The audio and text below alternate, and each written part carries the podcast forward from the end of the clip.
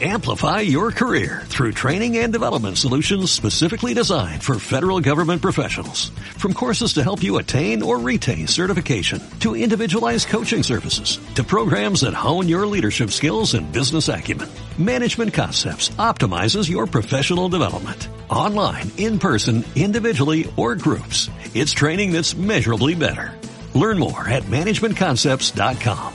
That's managementconcepts.com.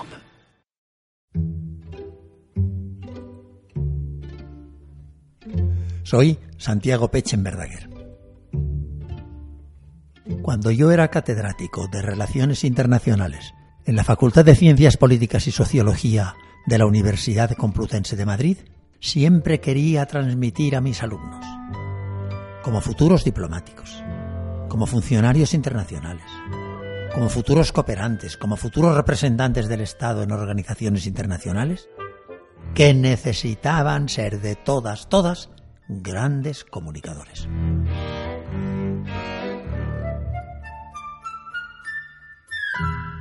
Pasado a profesor emérito, como me gustaba mucho, cultivé la misma afición y he dado clases de habilidades oratorias en la Escuela de Gobierno de la Complutense. He escrito dos libros y varios artículos sobre la materia. Desde dicho trasfondo tan entusiasmante, vengo ahora a hablaros de la oratoria de Carlos V y de la anti-oratoria de Felipe II. Me acompaña, y aquí me siento muy orgulloso en comunicároslo, una antigua alumna que tuve en la escuela de gobierno. Se llama Rocío Mirallas. Va a traer aquí ante vosotros las mismas inquietudes que traía cuando venía a las clases de habilidades oratorias. Muchas gracias Santiago por darme la oportunidad de estar esta tarde con usted y sabiendo lo importante que es la oratoria y lo complicado que es conseguir tener una buena capacidad de hablar en público, pues estas lecciones creo que van a ser interesantísimas, aparte de todos los datos que usted con su sabiduría nos puede ofrecer. Así que, de nuevo, muchas gracias. En España se han conocido como los Austrias mayores a dos monarcas, Carlos V y Felipe II. Los austrios que les sucedieron han sido llamados Austrias menores. Con los primeros tuvieron mucha importancia también las mujeres y les dedicamos por separado, primero a los hombres y luego a las mujeres, dos apartados. Una cuestión tenemos que abordar aquí antes de internarnos a examinar la oratoria de los dos monarcas. A pesar de la gran importancia que tuvieron las mujeres, existía acerca de ellas un profundo criterio de preterición. Felipe II había estado rodeado de grandes mujeres muy aptas para el gobierno. Su madre, que gobernó España, su tía María, que gobernó Flandes, su hermana Juana, regente también de España, su hija mayor. Felipe II tenía que percibir que a su hija primogénita Isabel Clara Eugenia le sobraban cualidades para ser una gran reina. Lo demostró en la eficaz ayuda que le prestó como monarca en los últimos años de su vida. Y ya, muerto su padre, Isabel Clara gobernó Flandes con tanto éxito que los flamencos, tras morir, la enterraron en un mausoleo en la Catedral de Bruselas. Y en ese mausoleo, allí se encuentra en nuestros días. A Felipe II no le salió de dentro confiar plenamente en aquel tesoro político femenino que la providencia le había deparado. Y siguió buscando un sucesor varón. Para lograrlo, se desmadró.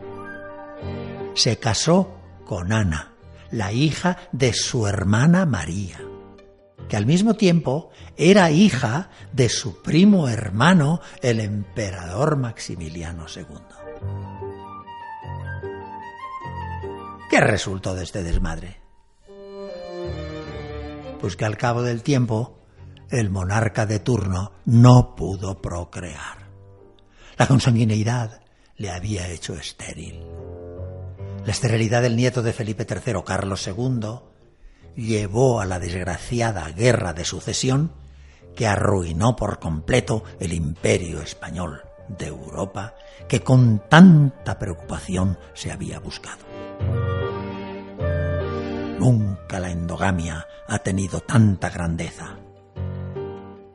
Nunca la endogamia ha tenido mayor miseria. Los datos que ofrecemos marcan la diferencia de los dos capítulos en la utilización de la palabra oral, la de los hombres y la de las mujeres. Pero es que entre esos dos hombres, entre Carlos y Felipe, todavía hay una diferencia mayor. Por ello, le llamamos al primero, producto de la formación flamenco-borgoñona, orador.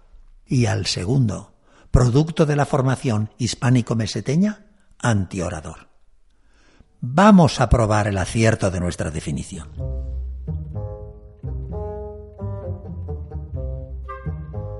Carlos V era un hombre de acción, un dirigente por instinto, nos dice su reciente biógrafo Parker.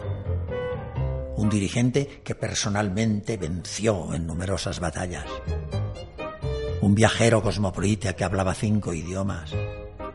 Era maestro de la frase, maestro del gesto desenvuelto.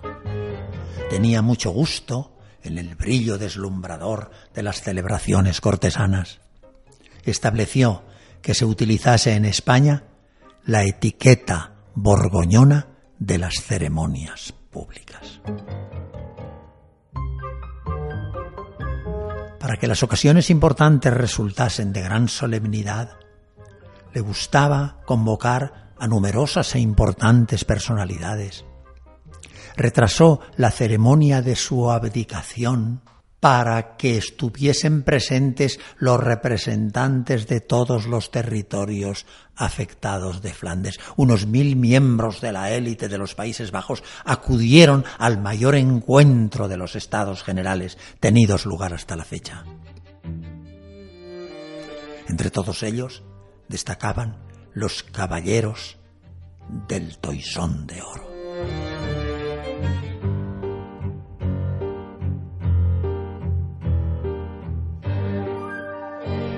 El emperador se afanó por alcanzar la inmortalidad por todos los medios posibles. Retratos, crónicas, obras de música, obras de arte, monedas, medallas, libros, carteles, arcos de triunfo para la entrada en todas las ciudades que acudía a visitar.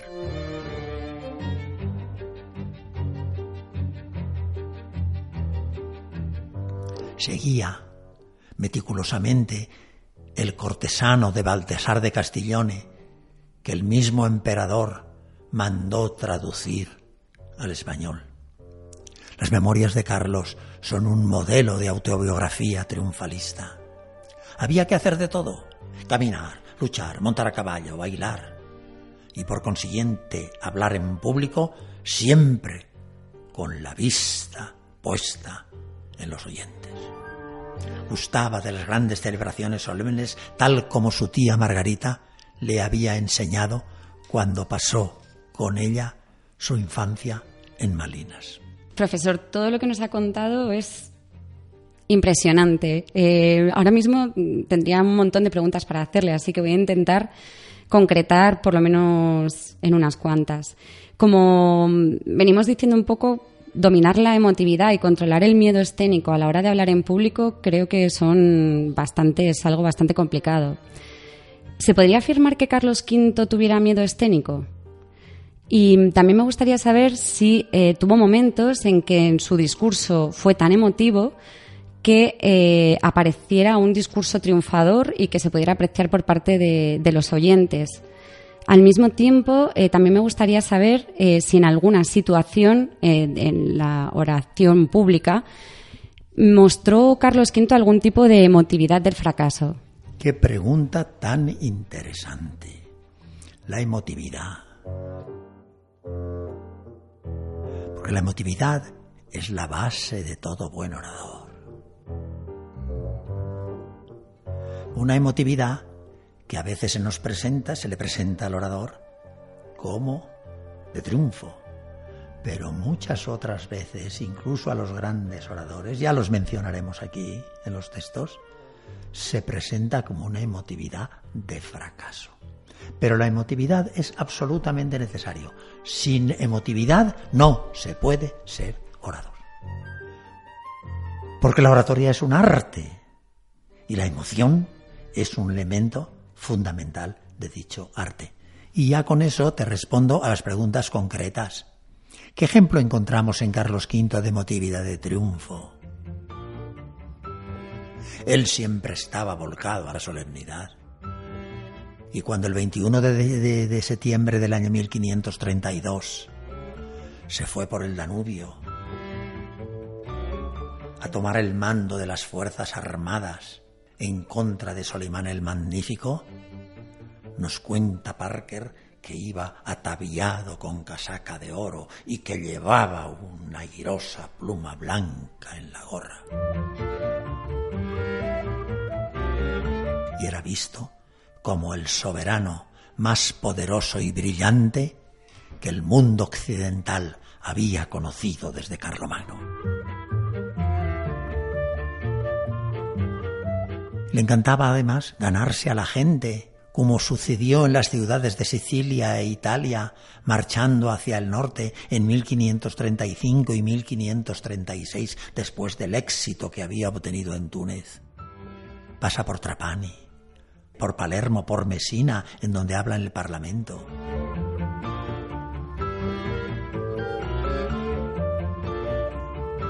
Por Carlentini, que fue una ciudad que se fundó en su honor y todavía existe como una ciudad siciliana.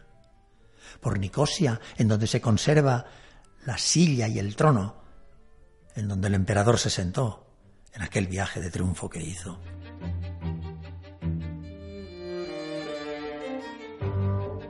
Luego llega Roma, luego pasa Siena, pasa Florencia, pasa Luca.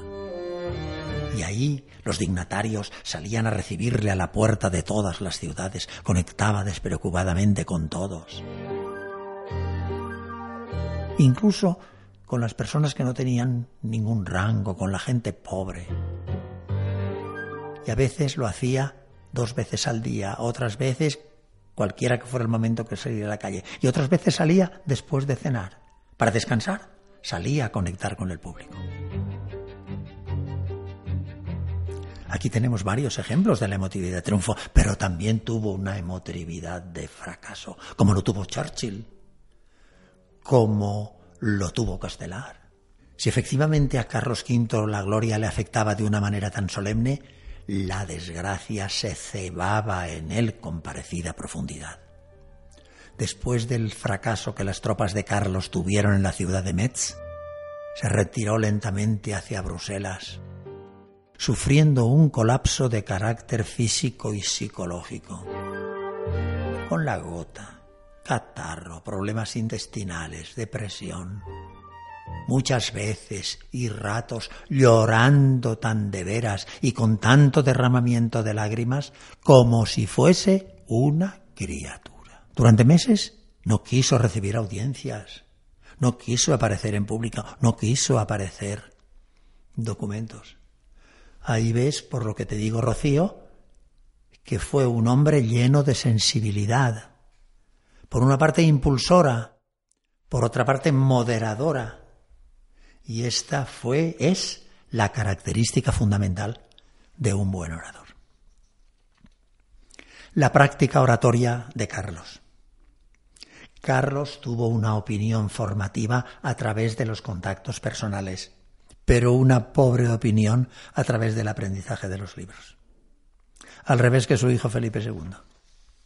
De sus tutores e instructores fue dado aprender virtudes y habilidades prácticas, no letras. Así montar a caballo, tirar al blanco, bailar. Y a lo largo de su vida pública vamos a examinar ahora unos rasgos internos y unos rasgos externos vamos a fijarnos en los rasgos internos. Primer rasgo interno. Hacer un recorrido de la situación internacional en las que como emperador estaba implicado o había estado implicado. Así sucedió en el discurso de apertura de las Cortes de Monzón de 1533. Hizo referencia a la situación en que se encontraban Nápoles, Sicilia, Cerdeña, que eran unas tierras muy conectadas con la corona de Aragón. Y después pasa también a comentar lo que pasaba en Flandes, lo que ocurría en Alemania. Menciona con tristeza la derrota sufrida por Hungría en la incursión turca y menciona con júbilo la huida de los otomanos de Viena, capitaneados por Solimán el Magnífico. De esa forma, condujo a los oyentes de Monzón, en donde estaban los representantes de Aragón, de Cataluña, de Valencia y de Mallorca, a solicitarles lo que de ellos esperaba. Nos serviréis y ayudaréis para salir de ellas y para ayuda de los que son menester, para la provisión y abasto de las galeras y armadas, como siempre estos reinos lo han hecho con nuestros antecesores. Y fijaros ahora qué, qué, qué, qué descripción tan buena de dimensiones internacionales hace Carlos V en el discurso de su abdicación de su hijo Felipe en Bruselas el 25 de octubre de 1555. Va a hacer una referencia a todos los viajes que ha hecho en su vida. Y dice así.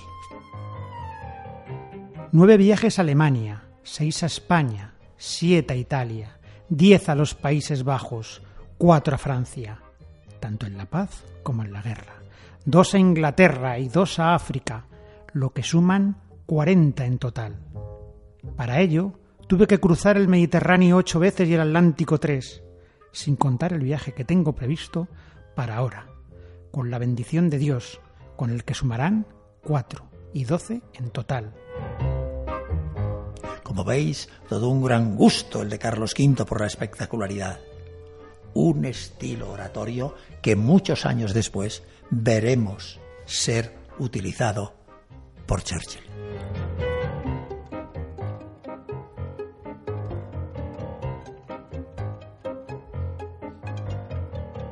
Segundo tema interno, el esfuerzo en buscar la concordia.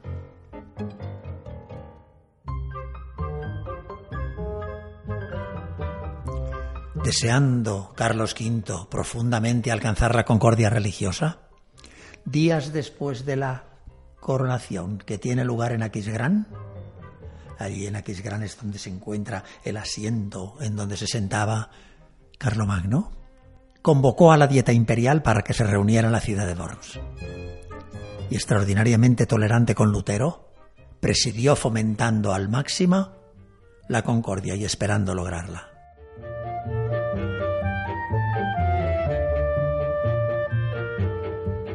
Provengo de los cristianísimos emperadores de la noble nación alemana, de los reyes católicos de España, de los archiduques de Austria, de los duques de Borgoña.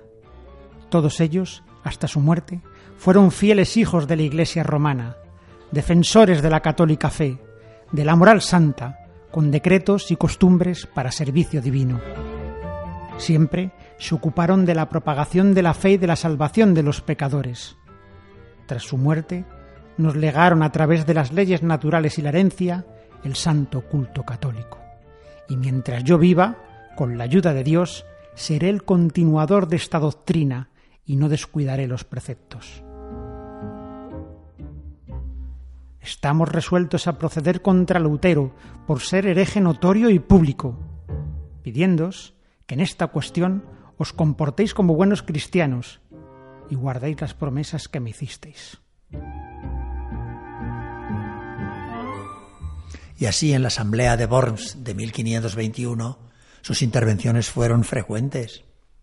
Carlos V y Lutero estuvieron sentados frente a frente.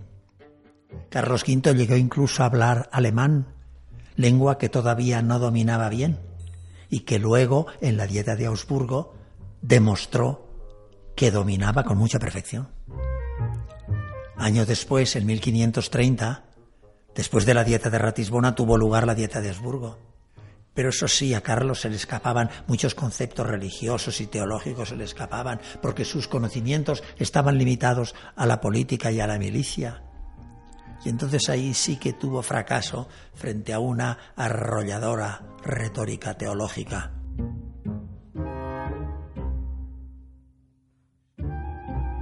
Y en tercer lugar, otra característica, justificó oratoriamente su gran posición política, ser el emperador de toda la cristiandad. El lunes de Pascua de 1536, en una magna reunión en el Vaticano, presidida por el Papa Paulo III, en el que estaban tanto el colegio cardenalicia como el cuerpo diplomático y numerosas personalidades, Carlos V habló durante más de una hora. No se refirió a las campañas africanas, él venía de Túnez, pero no se refirió a eso, sino a la necesidad de fortificar la cristiandad. Un alegato, concebido de forma muy personal por el propio emperador. Y en gran parte de su discurso arremetió contra la manera engañosa de actuar de Francisco I, al que se atrevió a retar en duelo. Acierta Ramón Carande en llamar a Carlos V el último emperador de la Edad Media. Y allí en Roma, delante del Papa, ¿qué lengua utiliza? Pues utiliza el castellano, con ánimo de imponerlo como lengua oficial de la diplomacia en la cristiandad.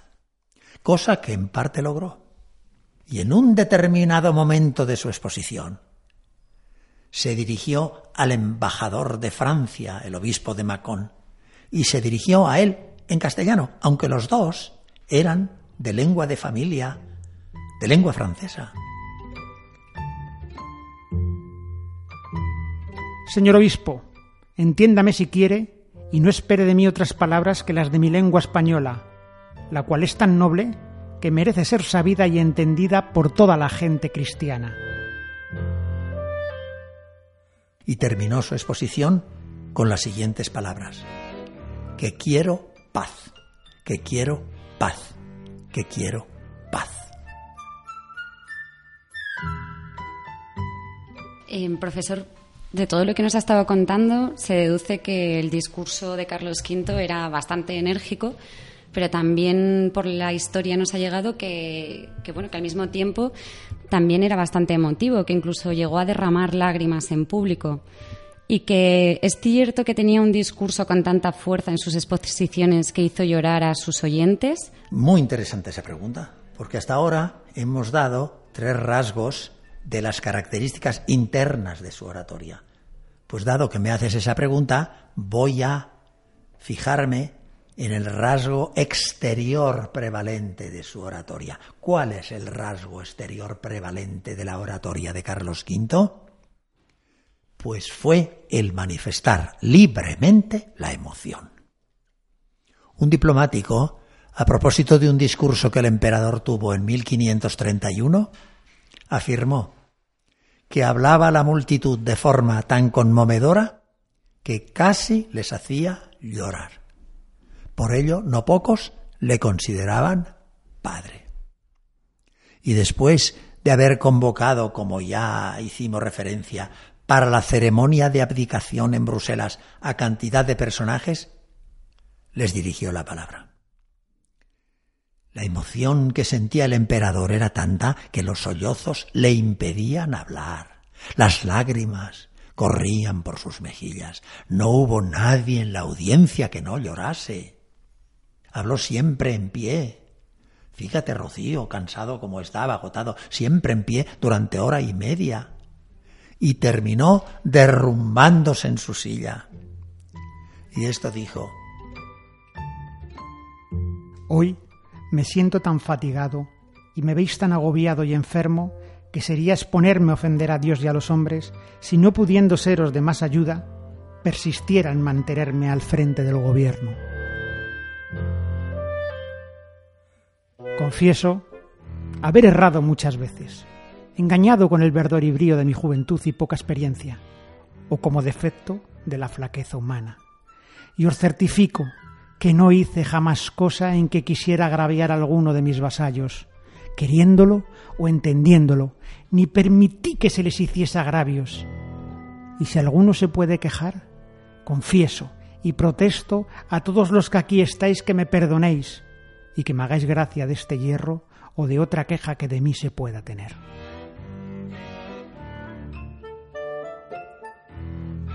Si antes hemos hablado de la oratoria de Carlos V, vamos a hablar ahora de la antioratoria de Felipe II. Dos personajes que tienen unas cualidades opuestas. Los biógrafos de Felipe II nos hablan muy poco de la cuestión que a nosotros nos cautiva, el uso de la palabra oral. Se entretienen en contarnos todos los detalles, cómo rezaba, cómo se divertía, qué y cómo comía, qué leía, cómo hizo el amor, cómo formó sus enormes colecciones, colecciones de cuadros, de objetos de arte, de libros, de plantas medicinales, de reliquias, pero no dedican tiempo a decirnos cómo hablaba en público. Felipe II tenía excelentes cualidades para un hablar en público exitoso, pero también tenía una serie de defectos para fracasar en la oratoria. Es, muy curioso, ¿eh? Muy curioso esto, sobre el cual vamos a reflexionar. Un verdadero contraste en su forma de ser. Santiago, había analizado, hemos analizado la oratoria de Carlos V y le destacó usted como un buen orador. ¿Podría indicarnos las características positivas también de Felipe II? Y por otra parte, tal y como nos presenta usted a la figura de Felipe II, que le cataloga como antiorador, ¿podría incidirnos en cuáles son esas características negativas que enturbian la posible buena oratoria que hubiera podido tener Felipe II? Excelente pregunta. Me encanta poder responder a eso. Porque nos encontramos en Felipe II unas grandes cualidades para el habla en público y unos grandes defectos para el habla en público. Y veremos cómo los grandes defectos se sobrepusieron a las grandes cualidades. Veamos primero las grandes cualidades. Y ahí, por ejemplo, entre sus grandes cualidades tenemos su marcadísima afición a saber. Algún autor le llama voraz lector. Debido a su capacidad de concentrarse sobre los libros, hacía que se gastase mucho dinero en velas cuando faltaba la luz del día. Su interés por aprender era enorme. Ello le llevó a poseer, apoyado en su prodigiosa memoria de la que alardeaba, un conocimiento enciclopédico acerca de numerosas materias. Lo opuesto a su padre, Carlos V, que no le gustaba la formación libresca. Felipe II vivía sumergido en la creencia de que lo sabía todo. Hablaba en castellano, en latín nada, en francés menos. Y en castellano es donde tenía, solo en castellano tenía gran seguridad. Les haría en los debates que salía mantener sobre geografía con los geógrafos, sobre historia con los historiadores, sobre arquitectura con los arquitectos, Incluso debatía de teología con los clérigos y con los eclesiásticos, pero de ahí oratoriamente no pasaba. Y otra cualidad es que Felipe II era un gobernante extraordinariamente bien informado. Tenía un servicio informativo excelente, sus embajadas, sus enviados personales, muchos de ellos de carácter permanente, mandó personal al concilio de Trento que le suministraba información de todo lo que allí se trataba. Acumulaba archivos, depósitos documentales. Su padre fue el fundador del archivo de Simancas, pero Felipe II fue el gran organizador del archivo. Y también fue excepcionalmente bueno en servicio de correos. Pero junto a esas grandes cualidades que pueden hacer de una persona, le dan unos elementos para ser gran orador, tiene una serie de defectos notables en el ejercicio de la comunicación pública. Y una característica que le perjudicó fue su excesiva inclinación a escribir. Según su extraordinario biógrafo Geoffrey Parker, era muy dado, más que cualquier otro hombre de Estado, a poner por escrito sus pensamientos y sus decisiones. Y a ello se juntaba el no querer ser visto por la gente huía con frecuencia de Madrid. Algún año pasó en el Escorial un verano larguísimo, que comenzó en mayo y acabó en octubre. Y en Madrid se escapaba también a Aranjuez, se escapaba también a la primavera, Aranjuez en primavera, el Pardo en otoño. Lo que decimos, sin embargo, no bastaba. En Madrid quiso para sí aislarse en el Alcázar y construyó un sistema de habitaciones para que nadie pudiera tirarse de lo que hacía. Con la habitación que hizo para recogerse arrimada a la torre de las vidrieras, podía denegar la recepción de audiencias. Ni para ir a misa se dejaba ver, aun en las fiestas de Navidad. No iba a la capilla del Alcázar, sino que se quedaba en el pequeño oratorio y todos se conducían como si el rey no estuviera allí. Siendo joven, desde su carroza, cuando viajaba, mantenía relación con el público. Pero después cambió de estilo. Salía no con varias carrozas que hacía ver la existencia de un séquito, sino solamente con una, y se daba entonces la sensación que iba él o que iba cualquier otro. Tenía con respecto a la gente en general un acusado complejo de superioridad. Hay algún autor que dice que trataba a los demás como si fueran torpes. Los contactos personales con los ministros de los diferentes consejos que más le agradaban eran los que le producían menos ruido. En el elenco bibliográfico que los biógrafos del monarca nos ofrecen hay cartas, hay informes, hay correspondencia diplomática, hay testigos de vista, hay de todo. Lo que no hay son discursos. Los discursos no aparecen para nada y no aparecen Rocío porque no existieron. Por lo que nos cuenta parece que era un personaje muy esquivo y muy poco dado a su aparición pública. Pero a pesar de esto, ¿podría destacarnos algún momento, alguna intervención que sean dignas de mención? Claro, necesariamente teniendo que intervenir en tantos aspectos. Así hubo algunas intervenciones que son dignas de ser destacadas. Por ejemplo, lo que le manifestó a su padre Carlos V. Esto que hacemos no es para ponerle estorbo a sus grandes pensamientos de su imperial valor, sino por traerle a la memoria la cualidad de los tiempos, la miseria en que está la República Cristiana, las necesidades de los reinos, los daños de tan grandes guerras se siguen. Aquí tenemos, no podemos dejar de recordárselo, para, desengañado de ahora en adelante, pueda medir las cosas según lo que se podrá y no según sus pensamientos. Una actitud de Felipe del todo opuesta a la de su padre en Roma ocho años antes, queriendo imponer su concepción de la cristiandad. Y poco después el emperador le hizo caso, firmó la paz de Crepí y se salió de la guerra de Italia. Y ahora, por ejemplo, Rocío, nos podemos referir a otro fragmento retórico particularmente interesante. La idea de que para defender el interior de España había que atacar el exterior. No bastaba con defender el interior. Y entonces, ¿qué es lo que sucedió?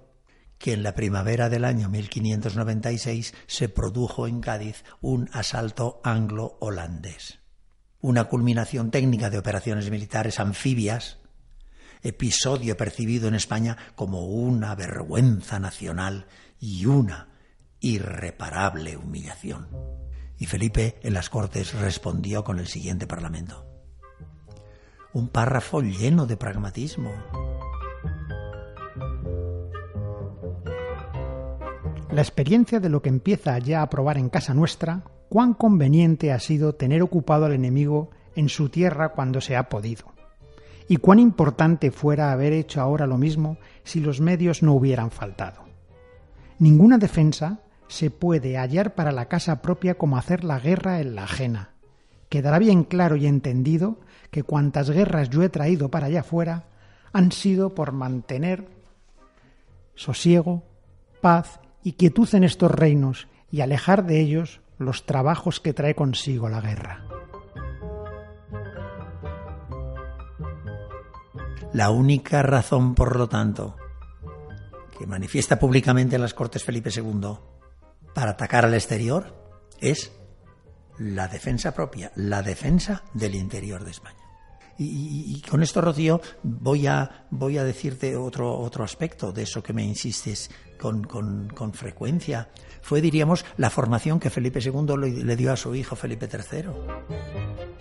Felipe III era vergonzoso, era corto, algunos decían que era seco, que era poco amoroso. Entonces su padre, para vencer dicha cortedad, le insistía que preguntase más a la gente, a los señores, a los criados, que se mostrase más afable y tomase parte en las salidas. Y Felipe II le daba por escrito, decía cómo dar una audiencia o cómo hacer preguntas cordiales. Sin embargo, en estas explicaciones que le da el padre al hijo, no se trata jamás, para nada, acerca de cómo elaborar o pronunciar un discurso. Y era un tipo de acción que en aquella corte no se usaba o se usaba poquísimas veces. Por lo que nos cuenta, parece que Felipe II mm, renunció alguna vez a dirigirse al público cuando debió hacerlo y sin embargo no lo hizo. Y eso también nos hace plantearnos, bueno, aparte de si podría ponernos algún ejemplo de esto que hemos citado con anterioridad, y al mismo tiempo pues también quizá nos haga plantearnos si efectivamente Felipe II fue un buen dirigente y un buen militar y si se pareció a la política y a la regencia que llevó su padre. Qué interesante es esta pregunta. Y te voy a responder con tres ejemplos, tres ejemplos que desde el punto de vista de, la historia me encantan. Tres oportunidades perdidas para la oratoria de Felipe II. La primera en 1555 en Bruselas, cuando su padre le transfiere abdicando los territorios y títulos que tenía en los Países Bajos. Entonces Felipe II, después de haber hablar su padre, se dirige al público y pronuncia unas breves palabras en su mal francés. Pero ni siquiera se pone de pie delante de mil personas, como exigía el protocolo borgoñón. Estas fueron sus traducidas palabras. Caballeros, aunque entiendo bien el francés, todavía no lo hablo con fluidez necesaria para dirigirme a ustedes. El arzobispo de Arras les transmitirá lo que quiero decir. Una manera de actuar que los presentes quedaron muy decepcionados de ver así a su nuevo monarca. Y entonces tomó la palabra el arzobispo. ¿Una palabra para qué? Para excusar al nuevo rey. Una segunda vez una segunda intervención de Felipe II, una presencia de Felipe II en las Cortes de Portugal de 1581, cuando va a ser proclamado rey de Portugal. La única ceremonia de coronación que presentó en su, presenció en su vida. Pues allí no habló, guardó silencio. Y luego cuando terminó, dio a entender que aquella asamblea no le había gustado, que era la asamblea que le hacía rey de todo el imperio portugués y luego una tercera. Cuando después de haber estado tres años en Portugal regresa a Madrid, es recibido en las calles de la capital por un enorme gentío. La gente formaba como una media luna desde el Alcázar, que medía más de un kilómetro. Pero los cronistas no dicen nada que de una forma o de otra fomentase un contacto oral con la multitud o por lo menos con los miembros más importantes, más eminentes de aquella multitud. No cayó en la cuenta de que no comunicarse con la gente era perder la ocasión de un solemne y duradero acercamiento. Y aunque cayera en la cuenta, no le salía. Es que debía considerarse, se consideraba negado para ello. Y rápidamente se marchó al Escorial. Y qué interesante esa pregunta que me has hecho de si efectivamente si le gustaba dirigir a los tercios como tanto le gustaba a su padre. Se marcha al Escorial y ahí dirige una tropa, una tropa que le gustaba. ¿Qué tropa es esta? Una tropa de maestros de obra, de albañiles, de carpinteros, de herreros, de peones. Y allí, a esta tropa es la que le gustaba guiar. Qué bien nos lo cuenta el historiador Fernández Álvarez no la tropa de los tercios como se vio en San Quintín, que entró en la batalla cuando la batalla ya había sido ganada por Manuel Filiberto de Saboya. Qué muestra tan clara de la especificidad de su talento. Felipe II fue un gran enamorado del silencio, el silencio de los edificios y de las piedras, el silencio de los templos y de las reliquias, el silencio de las bibliotecas y de los libros, el silencio de los archivos y de los escritos. Si Felipe II hubiera hablado alto, habría traicionado su naturaleza. Esa fue la clave de su particular genialidad. Bien, y ahora de esto que hemos dicho, de Carlos V y de Felipe II, como bibliografía para el estudio de los dos grandes personajes, hay muchísimos libros. De Carlos V se ha escrito una barbaridad de libros. Durante mucho tiempo se escribió mucho más que él que sobre Lutero. Y entonces ahora indicamos tres grandes autores. Manuel Fernández Álvarez, Henry Kamen y Geoffrey Parker, los dos de ambos monarcas.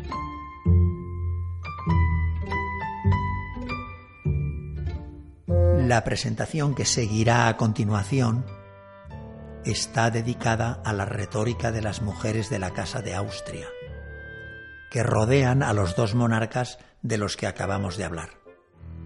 Margarita de Austria, la emperatriz Isabel, María de Hungría, Juana de Austria, Isabel Clara Eugenia, soberana y gobernadora de Flandes. Nos será útil para conocer al mundo femenino de entonces en su acción y sobre todo en su palabra.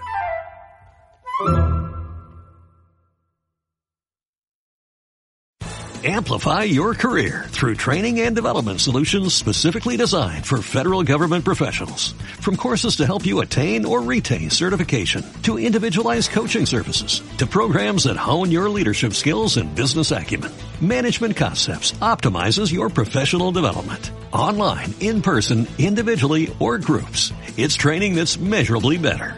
Learn more at managementconcepts.com. That's managementconcepts.com.